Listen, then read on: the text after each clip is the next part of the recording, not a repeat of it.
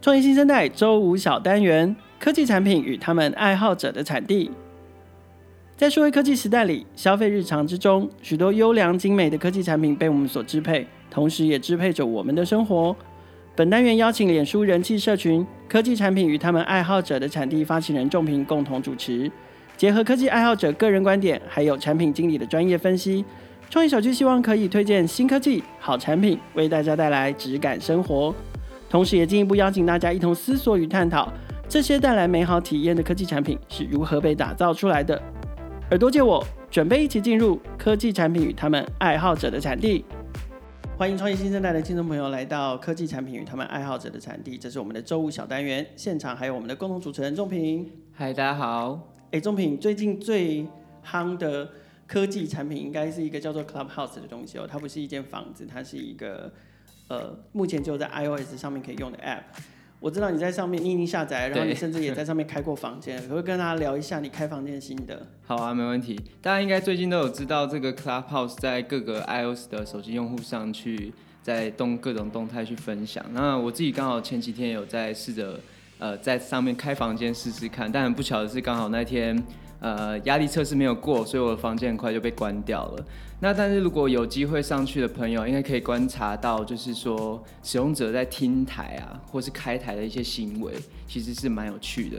像我前几天在听马吉大哥在开台聊一些哇，真的很 real 的一些话题，然后他可能还不是那么熟悉这个平台，他可能就会说哦哦，这个好像不能讲之类的。我觉得是，对对对，我觉得这件事情是蛮有趣的。然后你可以再透过这些看台啊，呃，观台，呃。开台或听台的一些行为，去理解大家在追求一些稀缺，然后朝圣跟一些消磨时间的需求，我自己觉得是蛮有趣的一件事情。那至于未来这个平台会怎么样去发展，大家也可以再持续观察看看。我看到人家曾经描述 Clubhouse，就是如果年纪够大一点的人，有经历过，呃。台湾以前曾经流行那个什么火腿族、香肠族，就是在玩无线电那个时代的时候，嗯、其实 Clubhouse 非常像在玩无线电，无线电的，或者是对年纪大一点的人也有做过那种呃还在用无线电呼叫的计程车嘛？对对，然后他们就是司机会在自己的车里面，然后一边载客，然后就一边用、嗯、用用那个无线电就在跟其他司机拉赛了，要不然就是说哦我这边载着这里就这样然后就这样然后这样之类的这样，懂？对，很很像那种东西啊，但是呃。网络时代嘛，毕竟人也不一样了，时代也不一样了，工具平台也不一样了，好像可以衍生出蛮不一样的一些互动的形式，不一样的生态。哎、欸，那凯尔，你最近有没有其他遇到的一些有趣的科技产品和服务可以跟大家分享？有，我最近很高兴的要跟大家宣布，我最近对发票中了两百块。但是当然，对发票并不是因为我用了什么样的工具来来对发票，所以才会中奖。嗯、但是这个工具很好用，叫做水滴发票。它让我最惊艳的原因是中奖，不是，是，是它扫描发票的厉害程度。第一个，它当然可以扫那种就是热感应印出来的那种发票，就电子发票的收值联这样子。嗯。那可是以前我们用别的，至少我用过的其他对对讲的工具，它大部分是扫上面的 QR code 或者是条码，那就比较不好对。可是呢，它可以扫它呃水滴发票它，它它对的其实是号码，它是去锁定发票号码。他帮你判读号码，所以对讲速度会快很多。哦，他是他反而不是去抓大家常用的条码或 QR code。对，然后这个东西还有一个特性，就是既然它是抓号码，所以一般的长条形的那种传统电子传传统收银机发票打出来的那种。甚至手开发票都对得到哦，超强的。然后它还会，它还会抓月份上面的字，所以它还会自动帮你归类这张发票是属于几月份。所以它相对应的，你扫完发票之后，它有相对应的东西会去帮你记录或是分类整理吗？对，就呃，除非他没有扫清楚那个月份，嗯、否则他就自动帮你归类是几月的发票，几月的发票，然后顺便他就帮你统整你这个月花费了多少钱。哦，有点变相的记账软体的感觉。OK，那聊完呃最近很红的 Clubhouse，还有凯有介绍的水滴发票，接下来我觉得我们可以开始进入今天的主题。没错，我们今天呢是科技产品与他们爱好者的产地这个小单元，我们第一次要来正式的介绍一个好用新鲜的科技产品。那这科技产品是什么呢？呃，这集我们很高高兴可以邀请到我跟凯尔共同的好友凯敏来和大家分享 Swipe 这个 App。那首先想先请凯敏跟各位听众朋友做个简单的自我介绍。Hello，凯尔、仲平以及听众们，大家好，我是凯明，哎呃，或者叫我 KM 也可以。OK，对，那我简单一下就自我介绍一下自己好了。OK，就是我现在在 Mayo College，就是一个新创团队做人资相关的服务。嗯、那我之前的经历其实包含曾经在 Jendy 或者一期直播，对，负责团队的管理以及产品。那我其实也活跃于蛮多的社群，比方说像 CMX 啊，对，Exchange 互联网大学。嗯、之前我还记得也是有机会是互联网大学的关系，所以来到了凯尔这个节目。对。那除了这些资讯之外，或许大家可能呃还不知道的是，我现在也在做一个线上的跳舞平台，嗯、就是我们今天讨论的重点 Swipe。懂。你真的很跳痛哎，真的吗？我每次都，我之前还开玩笑问他说：“哎、欸，你怎么有那么多时间做那么多的事情？”然后凯明还跟我说：“哦，我是时间管理大师。”这样，真的。对，我之前在蛮多场合，像刚刚凯明提到 Exchange 啊，或是呃那个 Jandy 的时候，其实都有就跟凯米有认识这样子。嗯嗯。对，那我想要在刚刚呃凯米有跟大家介绍一下你自己的背景跟经历。那想要好奇问一下，你目前在 Swipe 这个产品的团队啊，大大概扮演什么样的角色啊？OK，其实 Swipe 这个产品，它其实不过半年的时间，哦、我们大概从二零二零的下半年开始在做，所以确实我们的团队成员还不是那么多。那我是四个 co-founder 其中之一。嗯哼，那四个 co-founder 其实各司其职了。那我在这边所扮演的角色，其实部分也是把一些比较新创的概念带进这个街舞的文化，嗯、因为要毕竟知道街舞这个比较偏小众的文化，它比较封闭一点。所以有一些新的概念或者一些数位转型，它毕竟还是陌生的。了解。那如果说要谈到我的工作内容的话，在产品还没有正式 launch 之前，其实我是身兼 PM 的角色。嗯、但现在我比较做的呃，大多是 operation 跟未来要获取第一批用客，也就是 marketing 啊。哦，了解。所以早期比较多在负责产品可能定位啊，或是功能。是没有错。后来可能就是偏开始有第一批使用者的。呃，一些想要冲成长的部分，可能就后续会交由凯敏去负责。没错，老实说，我们现在也都还在一个公开测试的阶段，嗯、也就是说，究竟我们现在这个产品会不会为市场所接受，或者是我们的目标客群是不是我们想象那样？现在就是我们一个算市场验证的时候了。哦，了解。哎，那我就很好奇，那凯品想要询问一下，就是，嗯，你方便用一段话去说明一下，那 Swipe 这个产品大大概是什么样的产品啊？就是譬如说是给谁用，会在什么样的情境？是像我本身可能跳舞不是那么擅长，适合用这样的产品吗？我知道你你，你看起来不像是擅长跳舞的，我也我也完全不会，我真的不是。可可是我真的觉得，就是光打开 Swipe 这个 App，看到上面的那个开、嗯、开场影片的时候，就会觉得跳舞是一件很炫的事情。所以对，所以你们到底是要瞄准什么样的人？嗯、其实仲平。好了，你看起来是打篮球的人，不是哦。你看到我的身高，可能就不适合。希望我还有下一次可以来这个节目。好，那如果一句话来形容 Swipe 的话，我会说它是一个最适合你的线上舞蹈学习的平台。嗯、那我们一开始要做这件事情，老实说是回归到去年，嗯、包含到今年也都是，是跟疫情比较大的影响。因为你可以想到的疫情，曾经在去年三四月的时候，大家。都非常的风声鹤唳，对，可生怕舞蹈教室甚至是健身房都会关闭，嗯、所以那个时候我们就在考虑说，我们是不是应该走线上？嗯、老实说，我们一开始不是要想要做这个 APP 的，嗯、我们一开始是跟好好做了一个线上的，哦、对，我们其实有做一个线上的舞蹈课程。其实一开始我们也只是一个起心动念说，说 OK，那我们就把这个课程放去看看吧。嗯哼我们团队啦，自己也是一个试选位的角度去尝试，但没有想到这样子的课程其实不便宜哦，大概一堂课要大概两千八到三千左右，嗯、那比我们预期远超过我们的预期，大概百分之四百的一个募资程度，那到现在都还在持续的有人在购课当中。这件事情其实也让我们知道了，原来过往我们很依赖线下舞蹈教室的这些。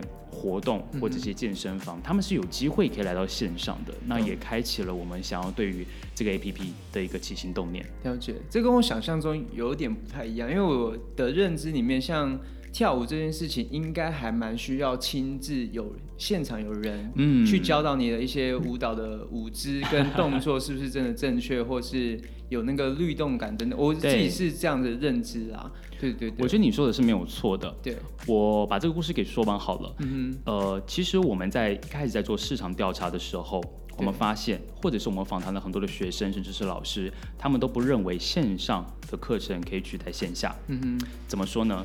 其实如果你在好好上面上课的话，你会发现，我可以不用到呃线下的英文补习班了，因为我可能看阿弟英文我就很足够了。但是舞蹈。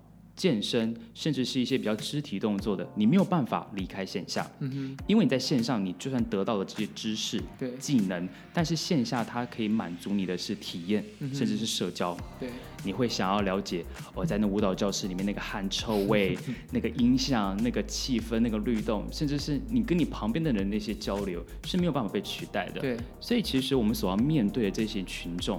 我们没有办法去忽略他线下的需求的时候，我们要满足他什么事情呢？嗯、答案是，我们做了一些访谈，发现百分之五十二现在的这些呃线下的课程学员，有一半以上他们可能不会再来第二次了。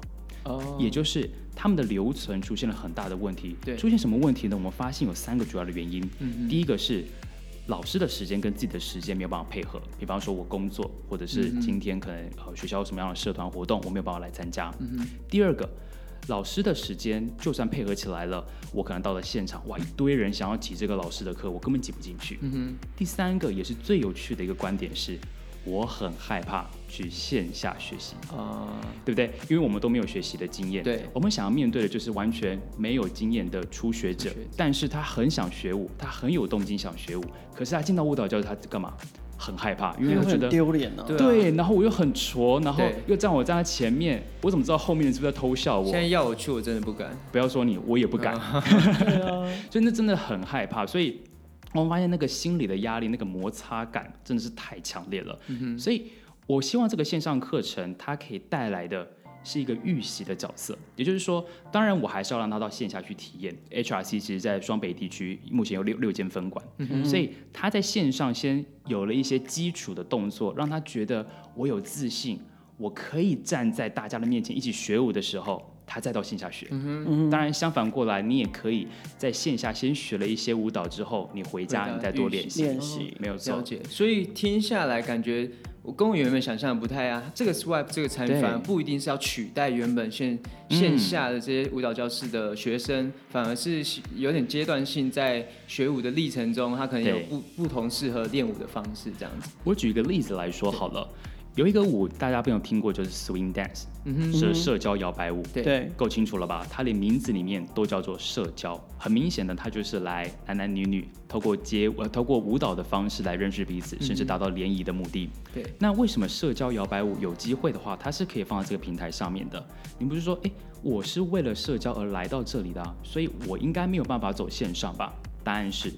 我既然要到线下去做社交，嗯，你就不希望自己看起来很挫、很笨，嗯，因为你在线下男男女女，你总是希望自己是很棒、很很帅、很有甚至还可以教教别人。呀，yeah，没有错。所以我们在线上把他应该要先学的先学完。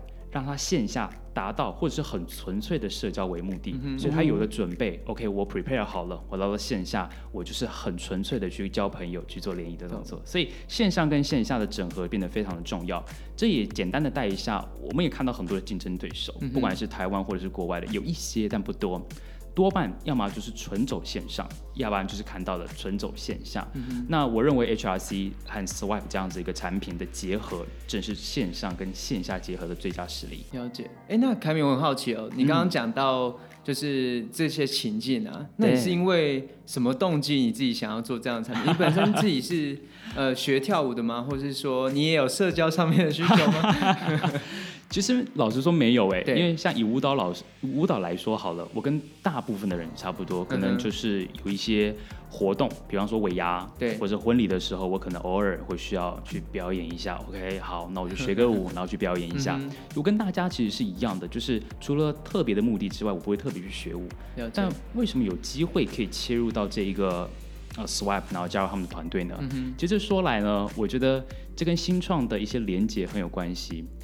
我那个时候刚从一期离开，加入到现在的公司 Mayo。那老实说，我就做我正常的工作嘛。但有一天，嗯、有一个一期直播的前同事，他是个 iOS 的工程师，嗯，他就发了个讯息。其实我跟他在工作上完全没有交流。交流嗯、然后呢，他就问我说：“哎有没有时间我们出来看一下这 A P P？我想说什么啊？干嘛叫我跳舞？谁要跳这样子？嗯，然后后来才发现，为什么想要做这件事情是这个 iOS 的工程师他的姐夫刚好就是 H R C 的老板。那 H R C 其实就是全台湾最大的舞蹈教室，然后他有这样的资源，然后我们讨论之下，也觉得很适合做这件事情，然后我们就真的来试试看的。嗯哼，即便是在今天这个 moment，我都还是把它当成一个 side project，但我也简单的预告一下，我们接下来可能会正式的。来做这个创业的项目，对，OK，恭喜恭喜，继续努力，继续努力。哎、okay, okay.，那我想再好奇问一下哦，就是，嗯，感觉上如果你要达到线上，就是练习舞蹈的话，它的形式应该还蛮多的。譬如说，你可能也可以用 YouTube 的直播，或是预录影片。那为什么会想要先用 App 的这个形式，让大家去接触初阶的舞蹈这样子？没错，对。刚才有我们提到，就是。好好是我们的一个起心动念，我们先测试看看。好好告诉我们两件事：一个，我们刚刚提到了市场确实有这样的需求，我们希望可以做线上的舞蹈学习。但第二件事情反而是好好做不到，但我们认为是有机可循或者是市场的痛点，也就是我们现在大部分看到的影片播放器，其实它并不适合做肢体的学习，包含舞蹈，包含。呃，可能比如说太极、武术等等，为什么不适合呢？嗯、因为一一般我们看到的 YouTube 的影片，它是横向的，对，线性的，对，那人是直立的，所以你在看人的时候，它的画面是局限的。嗯哼，再来第二个。通常在学习动作的时候，你不会只是看一个单方向的。我们通常在一个画面上面，我可能只是面对了这个镜头。可是事实上，我在舞蹈学习，它是个立体的角色。我想要看到前后、左右相反等等。嗯、那我们看到了这样的需求之后呢，就针对了这样子的市场痛点，尝试的一个 APP 的方式。老实说，我们并不想要做一个 APP，我们更想要做的是一个适合它。线上肢体学习的播放器，而我们只是做刚好做了一个 Swipe 的 APP 而已。了解。哎，那我想再好奇一下，就是目前你刚刚有提到有四个 Co-founder，那你们现在 Swipe 的团队组成大概是怎么样子？OK，啊、呃，确实我们四个 Co-founder，他、嗯、包含我自己的话是比较偏 Operation 跟 Marketing，那另外那个 iOS 的工程师，当然了，他是比较属于 Product 跟技术端。嗯哼。那另外两个 Co-founder，其中一位就是 HRC 的。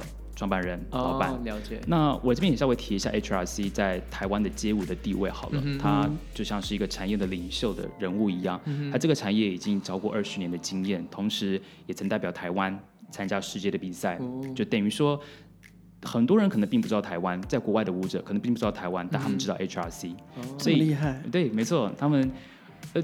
我不知道大家没有看过一个影片，就是呃有一个台湾代表队，然后参加 BOTY 就是世界街舞大赛，然后跳完之后，嗯嗯嗯、有一个舞者从后面拿着国旗这样甩。哦，有有有有，之前有一阵子很很常播放。那个甩国旗的就是 HRC 的老板，就是我现在 co-founder，就是我们一直在做这件事。然后另外 co-founder 是 HRC 的一个内容总监，所以我们的影片的品质也是非常要求。正如同凯尔刚刚分享，就是进去哇哦，这个 APP 很酷，就是我还没开始学舞。我就觉得这个东西很厉害，对，对，它会呈现一种就是我我要变得跟他一样厉害的感觉，嗯、对对，没错，就是就让你感觉就就是这么厉害，然后你就是这么棒。我们甚至未来会带点夜店的感觉，就是给人家不同的刺激感，就是它就像是一个你的梦想，或者是像是你想成为的人一样，而我们可以帮你达成。了解。哎，那目前嗯，这个 app 已经正式上线了吗？对，我们这个版本算是一个公开测试的 beta 版本。Oh. 我们大概在二零二零十二月，大概在呃圣诞节前后，所以到我们现在录音这个时候，大概是一个月多一点点。嗯哼，那我们在这个阶段其实。比较像是给市场一个测试的地方，就让大家比较容易下载。然后我们做了很多的问卷访查，呃问问卷调查，然后十对呃一对一的访谈，就让他了解这个东西到底对他的学习有没有帮助。我们预计大概在二零二一年的三月会正式的推出我们的正式版本，包含像是登录注册啦、结金流，然后我们的行销也会放下去。嗯、所以如果说以下载量的话，我们现在不太多，大概就五百个，然后这五百个都是我们线下舞蹈教室的学生，我们让他测试，然后给我们一些 feedback。这样也蛮合理，就是等于是说现在 beta 试用的人，可能应该就是未来很、嗯、很非常呃，就是你们目标 TA 去先做试用这样，嗯、就是。我们让一群铁粉先做起来，然后我们先听听他们的意见。嗯、那我想这些铁粉的意见也会是我们未来产品很重要的发展方向。你必须讨好他们。那正如同刚刚所提到的，我们 TA 这样面对的是比较偏初学者。那当然，我们先从 HRC 来找喽。了解，就很像在做使用者研究。是啊，就、啊、是一个做一个很大型的社会社会研究，然后还有人钱给你，对。然后我们就得到了一些很有趣的一些 idea，包含像是社交舞这件事情，因为我们都会想说。大家为什么要到线上跳舞？因为线上就没有人跟你一起跳舞。可是我们后来发现，没有线上是达到某一个问题的解决，那还是要回到线下。所以这对我们来说也是希望整个圈子，所谓的舞蹈圈甚至街舞圈可以一起成长，这是我们所期待的。了解，因为我自己觉得你们呃，因为你刚刚提到 co-founder 一个是 HRC 自己的创办人嘛，对。那我觉得你们会有一个还不错的利基点是，你们本身已经有相对应的。客群，然后跟相对应的资源跟知识可以运用，我觉得这应该会是呃，你们可以在开发产品上有比别人更具有竞竞争优势的地方。另外，可能就会是在内容的 IP 上面，比如说老师跟他的呃专业的程度，嗯，这个其实对于学舞者来说也是非常重要。对，因为我看到你们的 landing 的那些舞蹈，你一看就知道那个就是专业的。是，对对对，我觉得是这看起来就是很很赞这样。啊，谢谢谢谢。听完上半段。就是凯明刚刚的介绍，我觉得听众朋友应该会迫不及待想要试着去下载 Swipe 这个 App，然后来看看到底这个 App 有没有我们说的那么神奇。虽然它现在还只是，你看凯明刚开始只是一个 Side Project，然后现在还在算是公开测试的阶段。可是，呃，这就是我们这个这个小单元科技产品与他们爱好者的产地，想要来带给大家的，就是产品还在最新最初期的时候，我们就希望可以把。产品的第一手资讯分享给大家。是，好，那等一下，我们先休息一下。等一下节目呢，我们会请凯米继续来跟我们聊一下。说，OK，他他已经有些预告了，也许我们三月会有正式版的上线。但是，呃，除此之外呢，Swipe 接下来的下一步会怎么进行？我们休息一下，马上回来。酷炫动感的舞蹈页面，搭配最适合线上舞蹈学习的播放器，Swipe 把学习舞蹈变得更方便、更简单。不限时间地点，随时都能和全亚洲最强的舞蹈老师学习流行舞步。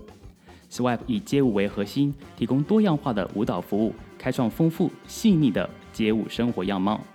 由深入浅渐进式的学习，带领你踏出舞蹈的第一步。现在只要前往 App Store 或 Google Play 搜寻 Swipe by HRC Dance Studio，S W I P E，你就可以搜寻 Swipe 的 APP。跟我们一起用学习来丰富自己的生活吧！欢迎回到科技产品与他们爱好者的产地节目现场。我们现场还有我们的共同主持人仲平。嗨，大家好！刚刚我们听凯敏介绍了 Swipe 这个 App，然后同时还有跟我们分享这个 Swipe 到底是什么样的平台跟产品，嗯、然后以及它是什么样的呃团队组成，那它是由什么样的背景共同创办人去呃创办的。那接下来想要跟凯敏聊聊 Swipe 未来的愿景会是什么？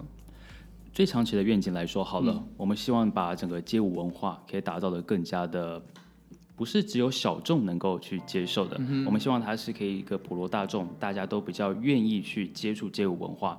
不可否认的，街舞或者像嘻哈，嗯，在很多人甚至是父母家长的眼里，它可能是一个比较坏孩子会去接触的。嗯但我们希望可以把它打造的是更更更正向的，不管像滑板啊、嘻哈、涂鸦、街舞等等，包含流行音乐，它是可以变成一个大众文化的。嗯哼，在最远期的文化，或者是比较偏哦，就中期好了。呃，可能各位有一些人有注意到，二零二四年的巴黎奥运，对，正式的把所谓的霹雳舞 （breaking） 这个舞项，把它放在了。比赛项目当中，天哪，那连胜文一定会很骄傲啊！哦，因为连胜文听说不是霹雳舞协会的会长吗？是啊，是啊，是啊，没有错。但我想应该不会是他当国手了，但就是我们应该，我们其实这话话说回来，其实台湾的街舞的实力是相当不错的，不管是在过去的呃比赛的名次，或者是整个呃社群的氛围，我觉得是相当相当的能量相当不错的。嗯哼，哎、欸，那我也很好奇，那之后。Swipe 有下一步的计划，包括刚刚提到说三呃三月的时候会有一个正式的版本的 launch，嗯，没错。那之后会有推出什么样不同的计划吗？OK，我分成两个部分来分享好了，一个是产品端的，产品端当然持续的去优化我们在播放器里面给人家更好的线上学习体验。嗯、那在其他部分，我们大概预计在今年下半年会推出比较类似社群化或者是游戏化的一个内容。嗯、我举例来说好了，对，刚才我有给仲平看到一个功能叫做练功房。哦，这个练功房很特别哦。对，就是我把内容给抽掉，很多人都会想说。我 Swipe 其实是一个内容平台，但其实不是。我们慢慢把它变成是一个工具，嗯、就是说、嗯、我不是限受限于我既有的内容，而是我可以把内容抽掉，我选择任何我想要的内容放进去，嗯、然后可以使用里面的功能。我举例来说，对，今天在 Swipe 里面只有街舞，但我今天看到了一个很棒的国标舞老师，我很想学他的 Tango 的话，哦、我可以在那个地方我把它拍下来。放在自己的相簿里面，然后上传到 Swipe 的练功房，我就可以使用 Swipe 的工具，然后学习这个 Tango 的影片。嗯、所以，我们让这件事情发生，就不会让我们自己的内容所受限。这是我们在产品上面的一些策略。嗯、而在行销端的策略，当然，第一个我们会要求自己获取第一批的用户，并且在下半年的时候，我们就往海外去展开。不可否认的，台湾的街舞文化，其实或许我们可能。比较小看自己，但其实对于东南亚很多的舞者来说，台湾其实是他们一个启蒙，甚至是学习街舞文化的一个指南。听完刚刚凯敏的介绍，我们大概了解 Swipe 呃现况以及下一步要怎么进行。呃，但我想要回过头来，因为刚刚凯美有提到 Swipe 的愿景，其实是希望更广泛的去改变社会大众对于街舞文化的一些想法或是一些呃理念这样子。那我想要再好奇问一下说，说你有没有现在比较长期是想做但是还没有做的事？以街舞文化这件事情来说，嗯、我们希望可以把更多台湾街舞，甚至不仅是街舞，只要是跟舞蹈相关或者是这类流行文化相关的。好的人才，他可以在这个平台上面发挥或者是创作自己的内容。那我们可以透过这个平台分享到不仅是台湾，而且是东南亚，甚至世界各国。当然，相反的，我们也希望很多世界知名的舞者可以透过这个平台，可以更认识台湾，甚至带给台湾更多学习舞蹈者，呃，一些学习的内容跟素材。嗯哼，所以它可能不完全是，可能初期是以街舞文化为主，是没有错。未来可能会希望更拓展到其他，可能相类似客群。那、嗯、可能比如说同样是跳街舞，可是还有其他类型兴趣的人都可以囊括到这个可能社群或平台上面。像我们刚刚提到的 Swing Dance 啦、嗯。或者是国标，乃至于太极、武术，只要是跟复杂动作相关，不是单纯只是慢跑、健身这样子的一个学习的话，其实都蛮适合用使用 Swipe 的哦。了解。